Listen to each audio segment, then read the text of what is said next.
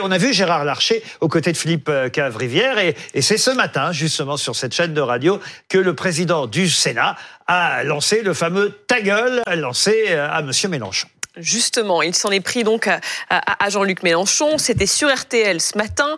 Euh, il explique qu'il juge inacceptable les propos du leader des Insoumis sur la journaliste Routel Krief qu'il qualifie de manipulatrice et de fanatique. On en a parlé sur ce plateau. Et le président du Sénat va même plus loin. On écoute la petite séquence chez nos confrères d'RTL ce matin. Quelqu'un qui a des millions d'abonnés sur X et qui se comporte de cette manière, qui en quelque sorte par sa parole crée un brasier qui peut enflammer, diviser, qui montre du doigt euh, une de vos consoeurs, et on voit bien avec quelle allusion derrière, eh bien je dois dire que c'est inacceptable. Et c'est inacceptable. Pour moi, Jean-Luc Mélenchon s'est mis en dehors de l'arc républicain. Vous lui dites quoi ce matin? Tais-toi Oui, ferme ta gueule. Et voilà la fameuse euh, phrase. Deux invités nous ont rejoints, Julie. Oui, on, on est avec Raphaël Haddad, fondateur de l'agence de communication Mots-Clés. Merci d'être avec nous. Avec Christophe Barbier, éditorialiste politique BFM TV. Et on sera aussi Il me dit quelque chose, lui. je- avec euh, Franck Louvrier, maire Les Républicains de la Bolescu Black. Merci beaucoup d'être avec nous. Ça vous a surpris, choqué, euh, ce- ce- ces mots de Gérard Larcher Bah, ni l'un ni l'autre en fait, parce que Gérard Larcher, on sait que il est à la bonne franquette et que parfois il peut parler cru comme cela. Alors évidemment, ça peut sembler violent. Faut reconnaître que c'est moins une insulte qu'un conseil qu'il lui donne finalement. Euh, ferme ta gueule, c'est une forme de conseil un peu grossier. Non, non, moi c'est je, vrai. je Mais partage bon, pas alors, du tout cette Valérie va opinion. pas être d'accord. Pas Mais du tout, c'est je quand voulais- même, c'est extrêmement grossier. C'est Et- très et grossier, alors, mais on est-ce que c'est violent? on a envie, Oui, on a envie de lui dire euh, cette fameuse phrase un président ne devrait pas dire ça. Hein, il est quand même président du Sénat, donc on attend quand même autre chose. On attend quand même une forme de respect des- des électeurs. Non, mais c'est vrai. De Jean-Luc On parlait tout à l'heure de la violence dans la société oui. aujourd'hui. Si Moi, euh, suis le curieuse. mauvais exemple vient du Sénat, pardon voilà. Christophe, Alors voilà. Moi, je suis curieuse de voir comment un prof va réagir le jour où un élève va lui dire ferme ta gueule. Mais là, Ça n'a quand même rien à voir, pardon, mais. Ça n'a rien à voir, mais c'est une autorité. il y a une autorité, non, non, il y a une c'est autorité naturelle. attendez, euh, chacun son tour, autrement je vais être obligé de vous dire ta gueule à vous aussi. Alors allez-y Louis Morin. il y a une autorité naturelle et qui doit être préservée vis-à-vis de l'enseignant, un rapport euh, élève-enseignant qui doit effectivement euh, eh bien demeurer, qui n'est pas euh, le rapport que doit avoir effectivement un, un représentant, comme bien même représentant d'une institution, vis-à-vis euh, d'un autre représentant politique. Je veux dire, Ex-sénateur lui-même, Jean-Luc ex-sénateur Mélenchon a été sénateur. et ancien candidat à l'élection présidentielle. Dans un cas, on est quand même sur un rapport d'égalité. Dans l'autre cas, on ne l'est pas. Donc, Ils sont amis d'ailleurs. Ils Oui, sont bah, amis. euh, Évidemment. on peut pas comparer les rapports. Si, si vous voulez, s'il lui si avait voulez. dit de face à face, peut-être j'aurais été Mais- moins choquée. Mais, mais le dire à une radio de grande écoute le matin, devant des, des, Mais des- Valérie, Il s'en fout, il dort à cette heure-là, Mélenchon. Ce n'est pas une injure. Ce n'est pas une injure. Mélenchon, Mais enfin. Mélenchon, grossier, a dit à un jeune journaliste ferme ta petite bouche devant des caméras, c'était filmé. Oui. Moi, il m'a traité il- de fasciste parfumé Il devant a dit des témoins. pire, Ah oui. Mélenchon. Oui, il avait je sais dit- ce que vous pensez. Pourquoi Non, non, j'ai rien dit. Pourquoi parfumer, vous pensez j'ai pas dit ça. C'est vrai que l'insulte en politique, c'est pas nouveau. Vous Ah non, il y a même un livre. Je suis à côté d'un féru d'histoire. hein, Napoléon disait à Talleyrand euh, vous, êtes, de la vous merde. êtes de la merde en bas de. Et Victor Hugo avait dit. Et de- on pourrait- et on pourrait en citer beaucoup. Oui. Victor Hugo avait dit de Louis-Napoléon Bonaparte, Victor Hugo quand même, que c'était un Tibère avorton, cet apprenti dictateur. Il y a un livre qui est sorti qui Oui, s'appelle. L'insulte de la restauration à nos jours. Et plus récemment, il y a eu le casse-toi pauvre con de Nicolas Sarkozy. Oui. On vous a préparé une petite compilation Ah bah, de toutes euh, ces, et Et après, les, dernières réagir, insultes. On fera réagir Monsieur Haddad et Franck Louvrier parce avait que vu. il est concerné évidemment par la première insulte qu'on va voir. Ah non, touche pas pas. Me salis. Casse-toi là. Notre ami lyonnais qui a battu Mme Comparini, qui a fait un tabac, qui a fait un tabac. Salope.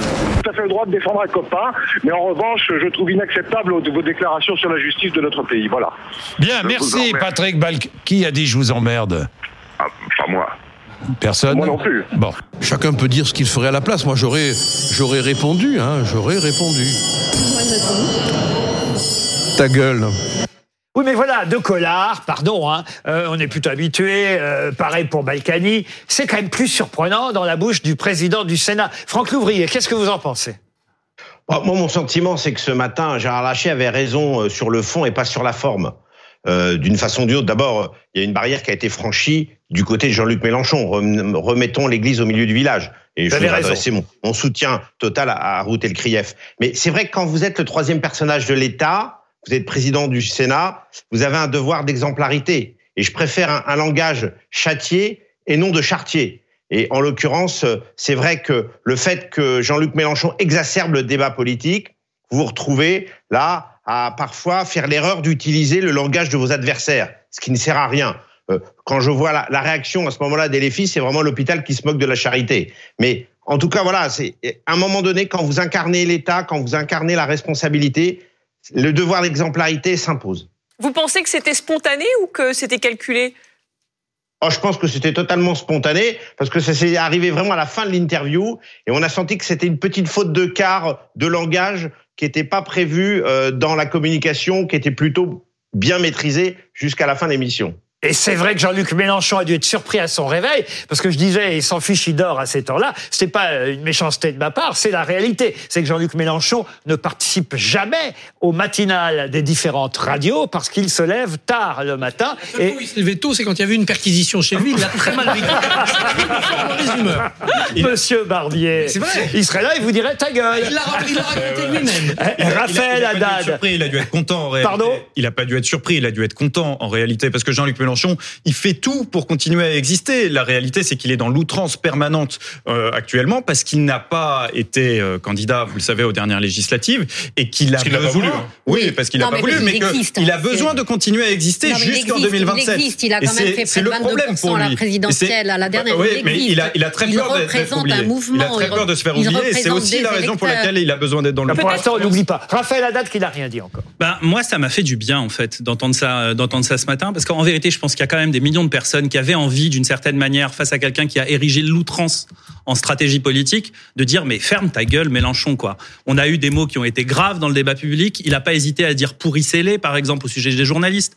Qui se souvient que c'est quelqu'un qui a dit au sujet de Marie-Noël Lindemann, euh, elle est, euh, c'est un, il, il restera après la bombe atomique, euh, les cafards et Marie-Noël Lindemann. Il a traité François Hollande de fromage lyophilisé.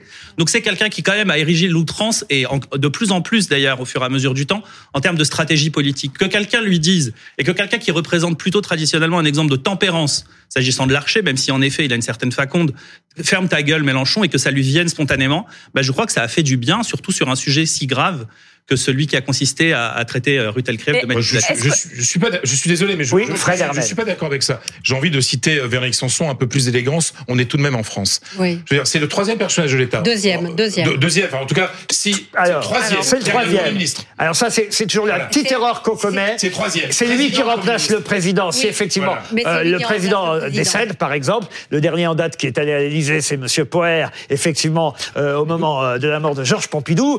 Ça arrive très rarement, mais autrement, ça reste le troisième personnage de l'État. Vous Ah, Dans l'ordre protocolaire. Voilà. Après le président, le Premier ministre et c'est Gérard Larcher. Mais Donc, même il s'il représente- était 25e. Oui, voilà. mais il représente, il représente que- quelque chose. Donc, euh, fr- franchement, Oui, mais- en plus, moi, il y a quelque chose qui m'énerve, c'est que là, ils ont, il a réussi à victimiser Jean-Luc Mélenchon. Et là, vous avez Exactement. depuis, Il fait depuis ce matin, et on, on a eu Clémence Guettet tout à l'heure chez Marshall et Truchot, vous avez tous les petits soldats et soldates de Jean-Luc Mélenchon qui se font un plaisir de visiter, oui. d'aller, sur tous les plateaux. Raphaël Haddad. Ah, est-ce que c'est plus grave. Attendez, on, on disait tout à l'heure, vous disiez vous-même que l'insulte c'est aussi vieux que la politique elle-même.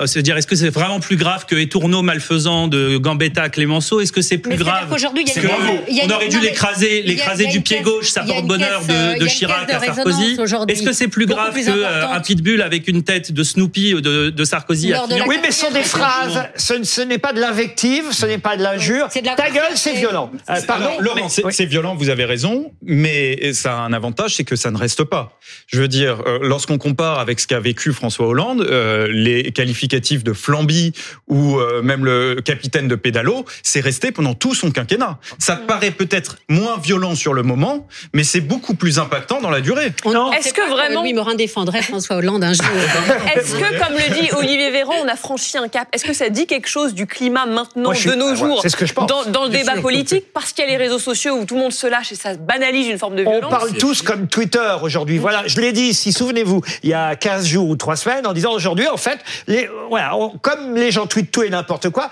on arrive à parler dans la rue ou sur les radios, comme on écrit sur Twitter, et ça devient un vrai problème. Bien sûr, les réseaux sociaux poussent à l'invective courte plutôt qu'à l'argumentation longue. Maintenant, il faut comparer ce qui est comparable. On peut faire ce reproche à Gérard Larcher. C'est évidemment maladroit et grossier, mais c'est face à un Mélenchon qui est habile et méchant.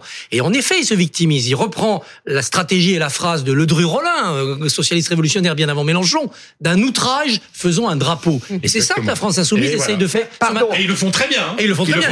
parce que là, c'est. Ils ont de l'entraînement. Juste pour dire, ce que moi, ça ne me dérange pas qu'il ait dit ta gueule à Jean-Luc Mélenchon ou à un autre d'ailleurs. Peu importe à qui il l'a- dit. Le problème, c'est le ta gueule qui, me gêne. Oui, Vous comprenez ce que je veux dire? C'est pas la personne à qui. C'est-à-dire, C'est pas la personne à qui il s'adresse. C'est le mauvais exemple Voilà. donné. Et même à des jeunes. Laurent- On dirait que les jeunes n'écoutent pas le président du Sénat. Mais aujourd'hui, on en est là à dire à l'éducation ceci, l'éducation cela. Si le président du Sénat se met à lui aussi à dire ta gueule, alors où on va on parle d'une métaphore animalière. Ta gueule, c'est une métaphore animalière. Oui. C'est juste ça. Non, mais c'est vrai. non, non. C'est vrai. C'est bah, pas juste. Alors je vous le dirai plus souvent. Il alors. aurait, pu Ah oui. dire, il aurait pu dire je vous demande de vous taire, comme avait dit Balladur. Je vous demande de vous arrêter. Je vous demande de vous arrêter. C'est vrai, de vous taire. ça c'est vrai qu'il fait une entorse à quelque chose qui est très important en France, c'est que la méchanceté doit passer par l'esprit. Exactement. Ça peut être très cruel, mais par Voilà. l'esprit. En France, en Angleterre, dans les démocraties, c'est par l'esprit qu'il faut être Parce que qu'il faut être cruel et méchant. La plume peut être plus cruelle que les et- et puis, Christophe, il y a quelque chose aussi, une chose est ce qui est dit à l'Assemblée, Oui. qui est le lieu de la dialectique, Le de la joute verbale. Et je pense sincèrement que la, la bataille dialectique fait partie de la politique. Et que le niveau de joute verbale dans, de- dans une enceinte est, est plutôt significatif de- joute- d'une bonne santé. Était, était ravi en tout cas et- ce et matin. plutôt- mais et oui. là, et là, c'est tellement basique, sans aucun esprit, que et puis en plus c'est en dehors de la bataille. Et en plus, et en plus, non mais en plus, le truc, il n'est pas là, Mélenchon. Il est, il n'est pas là face à lui. Exactement. Donc c'est, c'est un peu lâche. Raphaël Haddad. Oui, on peut dire quand même encore autre chose, c'est que l'insulte en politique, c'est- ça a quelque chose de très particulier, c'est que ça dit non seulement quelque chose au sujet de l'insulté, mais surtout au sujet de l'insulteur, en réalité. C'est-à-dire que quand euh, il dit ce qu'il dit, c'est-à-dire ta gueule, enfin tais-toi, et puis ferme ta gueule. En fait, d'abord, ce qu'il dit sur le fond, c'est que lui, il estime que de sa place, il est légitime à dire ce qui est licite et illicite, à dire dans le débat public. Vous reprenez un C'est ça petit peu les arguments de la France Insoumise qui a publié ce, ce communiqué donc sur, sur Twitter, sur X. Les insultes en disent souvent plus sur leurs auteurs que sur leurs cibles.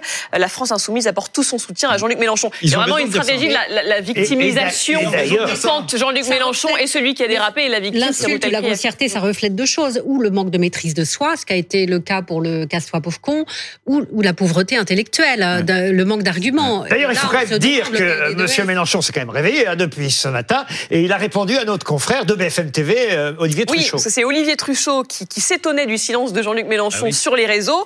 Et sa seule euh, réaction aujourd'hui, c'est une réponse à Olivier Truchot. Il dit Je veux laisser le ridicule bien inonder tout le champ de mes adversaires depuis le propos de Gérard Larcher. Toutes les indignations des chiens de garde sont annulées par le silence de la classe médiatique devant le borborigme euh, du brave soldat Larcher. On peut reprendre la discussion là où elle a été interrompue. Sérieux Cessez le feu à Gaza, arrêtez Alto Massacre. Ta gueule, chien de garde. Ta gueule, borborigme. En- vérité, peut-être que c'est une invective, en effet. Mais est-ce qu'on est vraiment sur un registre si différent dans le fond? On a le miroir exact de ce qui a été dit le matin même, c'est-à-dire ferme ta gueule, c'est c'est Bah une non. expression animalière. Ah, sauf que borborigme, ce n'est pas un mot que tout le monde prononce. Excusez-moi, c'est mieux écrit par Mélenchon que Ben ce oui. qui a été dit euh, par Larcher. Alors là, je suis d'accord Eh ben avec voilà. Si. Larcher avait puisé dans les insultes du capitaine Haddock, on lui pardonnerait tout. Mais attention quand même, parce que la France insoumise a beau jeu de dire ça. Eh oui. Mais rappelez-vous, quand on a reproché à Mélenchon d'utiliser le terme camper pour Yael Braun-Pivet en Israël, et qu'on a protesté, il a dit, oh, la police des mots. Voilà que la France insoumise sort la Mais c'est police pour ça que ça victimise. Donc, et voilà, euh, c'est on une erreur. En mais- c'est une erreur politique. Non, mais c'est c'est c'est grossier et c'est une erreur politique. On a le temps, alors chacun son tour. Oui, oui, tente systématiquement de toute façon de se victimiser. C'est le jeu. On est dans la tentative d'inversion du rapport de culpabilité en réalité avec euh, tous les tweets que l'on peut voir depuis ce matin. La réalité, c'est que les tweets justement de la part de tous les lieutenants de la France insoumise sont extrêmement violents vis-à-vis de Gérard Larcher. On a quand même eu par exemple racaille de, Rambou- de Rambouillet selon l'un des députés LFI, Paul Vanier. Mathilde Panot euh, a déclaré vivement le dry January. Sous-entendu, euh, Gérard Larcher est déjà ivre le matin à 8 heures du matin lorsqu'il fait une matinale. On peut pas faire un alcotest à l'entrée de la station. Non, mais c'est là aussi c'est extrêmement violent. Là Mais c'est violent parce que dans Larcher la s'est mis tout en bas. À partir du moment où il s'est mis tout en bas, il autorise les autres à être à son niveau. Jean-Luc. Mélenchon s'est mis aussi tout en bas depuis extrêmement longtemps. Ah, mais ça le sait. Mais oui, mais ça- Raphaël Haddad et après Franck Louvrier une dernière je veux fois. bien qu'on débatte, mais en vrai, qui peut croire sérieusement une seconde que Mélenchon est victime de l'outrance de Gérard Larcher? Je veux dire, à un moment, faut, faut remettre les choses à leur place. Mélenchon, c'est quand même celui qui, encore une fois, a érigé l'outrance. Il n'y a pas un jour qui passe sans qu'il n'ait pas un mot outrancier, un tweet outrancier, une expression outrancière. Qui peut croire que sérieusement le président du Sénat a agressé Jean-Luc Mélenchon en disant ferme ta gueule et un ferme ta gueule qui, qui de plus lui échappe C'est même pas un faire ta gueule. Moi, je vous dis, c'est pas l'agression qui me dérange, parce qu'effectivement, vous avez raison, ça n'est pas une agression, c'est simplement la grossièreté et le mauvais exemple. Franck Louvrier. Oui, si vous me permettez, euh, je pense que dans 48 heures, on n'en parlera plus. Mais, mais la seule chose de fond, c'est à qui profite cette erreur? Elle profite à Jean-Luc Mélenchon, parce que ce matin, en se levant tard, euh, on lui a fait sa journée. Donc il est tout content médiatiquement, il a pu euh, comme ça encore être présent dans, dans, l'univers médiatique pendant toute la journée. Et c'est là où il y a une erreur de fond, parce que d'une façon ou d'une autre, on, moins on s'en occupe sous cette forme-là, et, et, moins on lui donne la possibilité de pouvoir être encore présent dans les médias, euh, généralement sur des sujets euh, qui ne sont pas des sujets du niveau ni du président de la, la, du Sénat, ni même du débat politique. Donc voilà un petit peu, c'est ça l'erreur de base. Franck Louvrier, c'est vous qui aviez dû gérer à l'époque le fameux casse-toi pauvre con euh, du président Sarkozy au, ouais, au, salon de l'agriculture. Il l'a regretté, il l'avait même écrit euh, dans ses livres suivants, il, il avait regretté ces, ces, ces mots-là. Alors, faut le remettre dans son contexte. À l'époque, euh, il n'y avait pas les réseaux sociaux comme ça existait aujourd'hui. Hein. C'était en fin de compte euh, une image qui avait été vendue aux Parisiens euh, pour permettre de faire un début de buzz. Et c'était pas simple parce qu'à l'époque, nous, on n'avait pas, bien évidemment, des personnes qui pouvaient s'occuper des réseaux sociaux. Euh, on répondait euh, par des médias traditionnels. Et c'est à la suite de ça, en fin de compte, qu'on a créé une équipe pour suivre plus particulièrement les réseaux sociaux à, à l'Élysée. Ah oui, vous l'avez géré ensuite en créant une cellule quasiment pour veiller à ce qui se passait effectivement sur les réseaux. Un, un maintenant, on filme service tout. de riposte digital, ouais, tout à fait numérique. Et puis la différence quand même, c'est qu'il avait été invectivé. On lui avait Oui. dit, c'est quelqu'un qui lui avait dit, me touche pas, tu me salis, Là, etc. un manque de maîtrise de soi. Voilà. C'était Et une il avait réponse. réagi, c'était Vous avez raison, c'était une réponse. Christophe Barbier. Le travail de sape de l'autorité, de la bonne éducation, de, du vivre ensemble, de la démocratie, il est beaucoup plus euh, profond et pernicieux chez Jean-Luc Mélenchon, avec beaucoup plus d'habileté que dans ce, ce dérapage ou cette maladresse de Gérard Larcher. Donc, faut pas se Mais tromper non plus sur la gravité de ce qui est si fait. Mélenchon n'a pas de problème d'existence, il n'est plus rien politiquement, il n'est pas président de parti, il n'est Attendez, pas il est- député. Oui, mais il Il a, il détruit, il a reste détruit la gauche de l'intérieur Oui, et il va il a- continuer. il a une voix, et il il est- sera candidat à pas- la présidentielle de pas- Il n'est 2027. pas le seul à avoir Surtout détruit Jean-Luc la Ah, attendez, attendez, ça c'est intéressant. Barbier vient de dire quelque chose d'intéressant. Vous êtes persuadé que Jean-Luc Mélenchon évidemment. sera Persuadé. candidat en 2027 Évidemment. Je suis persuadé que Jean-Luc Mélenchon sera candidat en 2027, qu'il agrégera la gauche radicale. Regardez depuis le 7 octobre tous ces dérapages, tout ce qu'on commente. Est-ce que ça a fait le jeu de ces dissidents? Est-ce qu'il y en a un qui a surgi pour prendre sa place? Aucun. Aucun. Ils n'ont pas été capables de se rassembler, ils n'ont On pas été capables d'en choisir. ans oui, oui, il peut se passer beaucoup de choses dans tous les camps. Mais Jean-Luc Mélenchon, il a commencé la dernière présidentielle très bas dans les sondages, à 6-7, il a fini à 22. Et là, il peut tomber très bas avec toutes ses déclarations, il n'en a rien à faire. Il sait que le jour venu, la colère populaire de gauche radicale, augmentée par une certaine complaisance d'islamo-gauchistes, ça lui fera sa campagne 2020. Louis Morin. Et Jean-Luc Mélenchon a 72 ans. S'il ne réussit pas son objectif euh, dans 4 ans, c'est-à-dire euh, à 76 ans, eh bien c'est la dernière fois qu'il pourra réellement être candidat. Alors, on peut toujours l'être par la suite dans la Constitution, mais dans les faits, à 81 ans, il sera jamais candidat à la présidentielle. Si je dis euh, est-ce que. François Ruffin va le débrancher, est-ce que c'est une insulte Ah. euh, adressée à Jean-Luc Mélenchon? Vous pensez que François Ruffin a des chances d'être le candidat à la place de Jean-Luc Mélenchon? Oui. Et je pense que Bien je sûr. pense que c'est ça qui va se jouer dans les À la place ou dissident? Non à la place. Oui. Je reviens un instant quand même sur la façon dont West France, j'ai montré ça à 20h là au tout début de l'émission, la façon dont West France a relayé cette information. Parce que c'est vrai que pour l'instant les journaux n'en ont pas trop parlé, à part sur leur site internet et sur les réseaux sociaux. Mais on, on- on verra dans la presse comment la presse réagit euh, demain matin, puisque ça s'est passé dans la matinale. Alors évidemment, à part le journal Le Monde qui aurait pu éventuellement, et je suis pas sûr qu'ils en aient euh, parlé euh, aujourd'hui dans leur édition, mais ce sera dans tous les journaux demain. Mais ça m'a beaucoup amusé la façon dont West France a titré à propos de cette affaire. Ça, c'est du journalisme. Ça, ce sont des mots choisis. Gérard Larcher tense Jean-Luc Mélenchon et lui demande de se taire. Je trouve que parler de ça ainsi, c'est quand même formidable. En termes délicats, ces choses-là sont dites. Voilà. Vous voyez, hein, vous êtes- d'accord.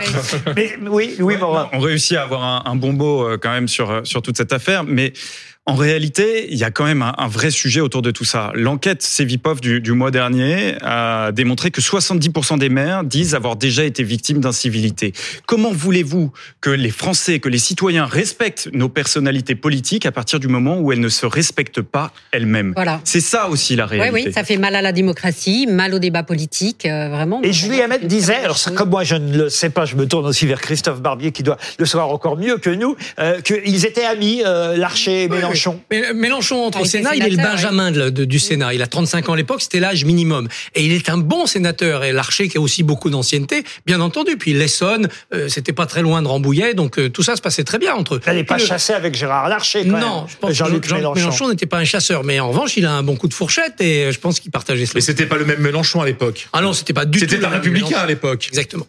Franck Louvrier, peut-être une réaction. Est-ce que vous, vous avez remarqué au fil des années euh, un débat politique plus plus plus plus violent euh, euh, On parlait à l'instant des agressions envers les élus, mais euh, est-ce que entre les politiques, vous remarquez qu'il y a plus de violence aussi? Des rapports qui se délitent, on va dire. Oui, le, le- le langage et, et- et les tensions sont plus exacerbées. Et c'est vrai que euh, le fait que les gens euh, ont pas toujours ce devoir d'exemplarité, notamment quand vous êtes élu, vous devez aussi euh, prendre conscience que à un moment donné, euh, vous représentez bien sûr vous-même, mais aussi l'ensemble des personnes pour lesquelles euh, vous êtes missionné. Et donc de ce fait-là, vous devez faire attention. Et on le voit bien, les, les tensions, les gens vous, notamment dans le contact municipal, c'est-à-dire dans le contact de proximité, les gens vous disent vos quatre vérités en permanence.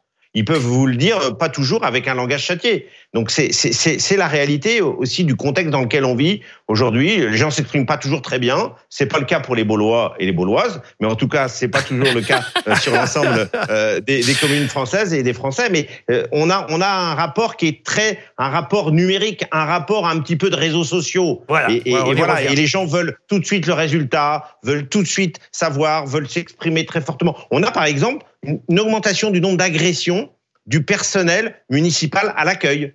On voit les gens parfois être beaucoup plus euh, véhéments qu'ils l'étaient auparavant. Merci en tout cas Franck Louvrier. On aura euh, la confirmation, eu la confirmation ce soir, en tout cas que les Baulois euh, et les Bauloises ne disent pas ta gueule. Merci euh, Monsieur Louvrier.